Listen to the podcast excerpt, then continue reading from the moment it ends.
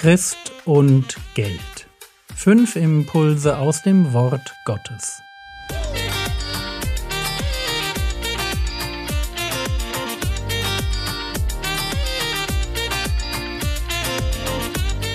Theologie, die dich im Glauben wachsen lässt. Nachfolge praktisch dein geistlicher Impuls für den Tag. Mein Name ist Jürgen Fischer und heute geht es um Reichtum als Versuchung zur Sünde. So, wir sind am Ende des Themas angekommen. Letzte Episode für diese Woche und ich hoffe, ich konnte euch zeigen, dass ein Thema wie Geld oder Reichtum oder Wohlstand nicht mit ein oder zwei Bibelstellen umfassend erfasst werden kann. Das geht nicht, weil Leben komplexer ist, als wir das oft glauben wollen. Wir suchen von Natur aus einfache Antworten, aber so funktioniert Weisheit nicht. Klug sein, das bedeutet, dass wir Situationen analysieren und überlegen, welches Schutzziel, also welche Priorität genau jetzt am wichtigsten ist. Und ausgehend von unserem Ziel suchen wir uns die Lektion der Bibel, die dazu am besten passt. Klug leben hat also ganz viel damit zu tun, dass ich nachgedacht habe, bevor ich in meinem Leben eine Entscheidung treffe. Deshalb lohnt es sich gerade bei den großen Themen auch ganz besonders, dass wir viele Bibelstellen dazu auswendig lernen. Nicht primär, damit wir sie auswendig wissen, sondern weil wir durch das Heraussuchen und im Verlauf des Auswendiglernens darüber nachsinnen. Ich sage ganz bewusst nachsinnen, weil im Nachsinnen das Geheimnis eines erfolgreichen Lebens verborgen ist. Das weiß grundsätzlich jeder, der schon mal Psalm 1 gelesen hat. Dort heißt es in den ersten drei Versen Glücklich der Mann und logischerweise auch die Frau, der nicht folgt dem Rat der Gottlosen, den Weg der Sünder nicht betritt und nicht im Kreis der Spötter sitzt, sondern seine Lust hat am Gesetz des Herrn und über sein Gesetz sinnt Tag und Nacht. Er ist wie ein Baum, gepflanzt an Wasserbächen, der seine Frucht bringt zu seiner Zeit und dessen Laub nicht verwelkt. Alles, was er tut, gelingt. Ich hoffe, ihr habt das verstanden. Es gibt eine direkte Verbindung zwischen einem Leben, das gelingt, und dem Nachsinnen über Gottes Wort.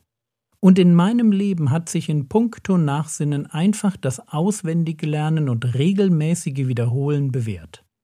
Gerade beim Thema Geld merke ich, wie mich meine Verse, die ich im Herzen habe, immer wieder erden und zurechtbringen. Letzter Punkt Geld und Versuchung.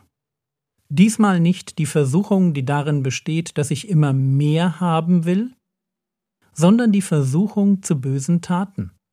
Und weil es dabei so viele Möglichkeiten gibt, bringe ich einfach mal vier sehr unterschiedliche Beispiele.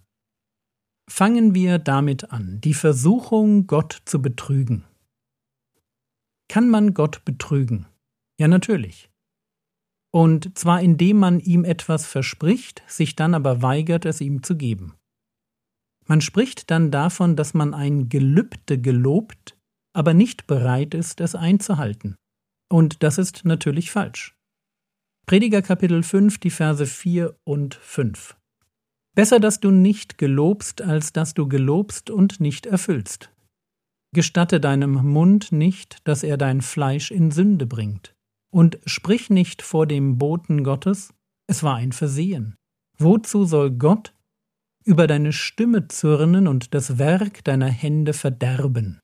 Hier wird eine Situation beschrieben, bei der jemand Gott eine Sache gelobt, also verspricht, und dann in dem Moment, wo der Abgesandte des Tempels, das ist der Bote Gottes, wenn der kommt, will er das Versprochene, wahrscheinlich ein Opfertier, er will es doch nicht herausgeben. Gier frisst Anstand. Niemand muss ein Gelübde ablegen, aber wenn man es tut, dann gilt, besser, dass du nicht gelobst, als dass du gelobst und nicht erfüllst. Zweites Beispiel.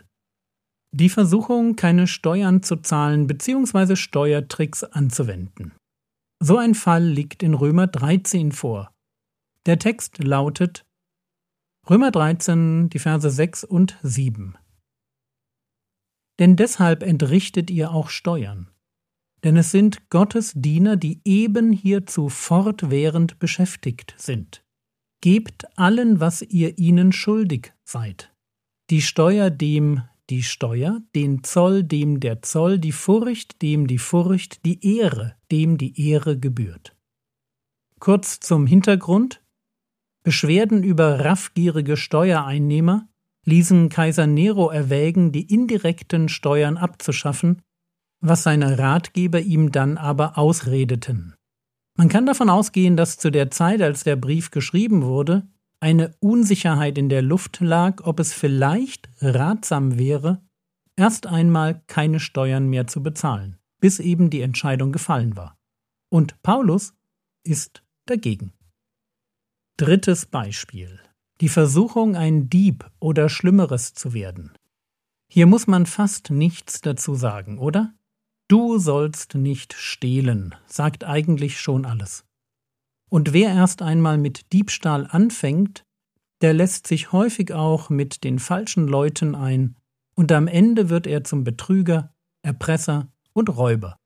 Hosea Kapitel 7 Vers 1 Wenn ich Israel heile, werden die Schuld Ephraims und die Bosheiten Samarias aufgedeckt. Denn sie üben Betrug, der Dieb dringt ein, die Räuberbande plündert draußen. Vergessen wir einfach nicht, dass auch Judas erst Dieb und dann Verräter wurde. Und freuen wir uns darüber, dass es für Diebe Vergebung und Erneuerung gibt. Ein letzter Punkt für diese Woche. Die Versuchung, den Armen zu unterdrücken und Schwächere auszubeuten. Das Problem ist alt. 5. Mose 24 lesen wir, die Verse 14 und 15.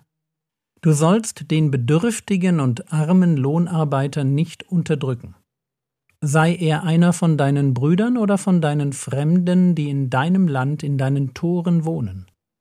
Am selben Tag sollst du ihm seinen Lohn geben, und die Sonne soll nicht darüber untergehen denn er ist bedürftig und verlangt sehnsüchtig danach, damit er nicht über dich zum Herrn schreit und Sünde an dir ist.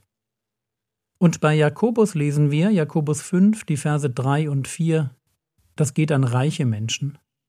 Ihr habt Schätze gesammelt in den letzten Tagen. Siehe der von euch vorenthaltene Lohn der Arbeiter, die eure Felder geschnitten haben, schreit und das Geschrei der Schnitter ist vor die Ohren des Herrn Zebaoth gekommen. Immer derselbe Punkt. Reiche wollen noch reicher werden auf Kosten ihrer Arbeiter. Der Schwache wird ausgenutzt, der Lohn zu spät bezahlt oder gleich ganz vorenthalten. All das ist in Gottes Augen eine große Sünde. Kommen wir zum Schluss. Es ging mir diese Woche ums Geld. Ein Thema, verschiedene Blickwinkel. Mein Wunsch ist ein doppelter. Ich wünsche mir für meine Zuhörer Weisheit im Umgang mit dem Thema Geld, Wohlstand, Reichtum. Und ich wünsche mir ein Verständnis dafür, wie man als Christ solch komplexen Themen grundsätzlich begegnet, indem man sich die Zeit nimmt, sie aus unterschiedlichen Blickwinkeln zu erforschen.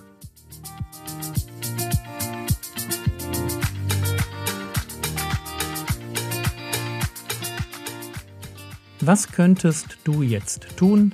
Du könntest die Skripte zu den letzten fünf Episoden kurz überfliegen und Gott bitten, dass er dich auf die Aspekte in deinem Leben aufmerksam macht, die er gerne geändert sehen würde. Das war's für heute. Alle Skripte zu den Episoden finden sich auf frogwords.de und in der App. Der Herr segne dich, erfahre seine Gnade und lebe in seinem Frieden. Amen.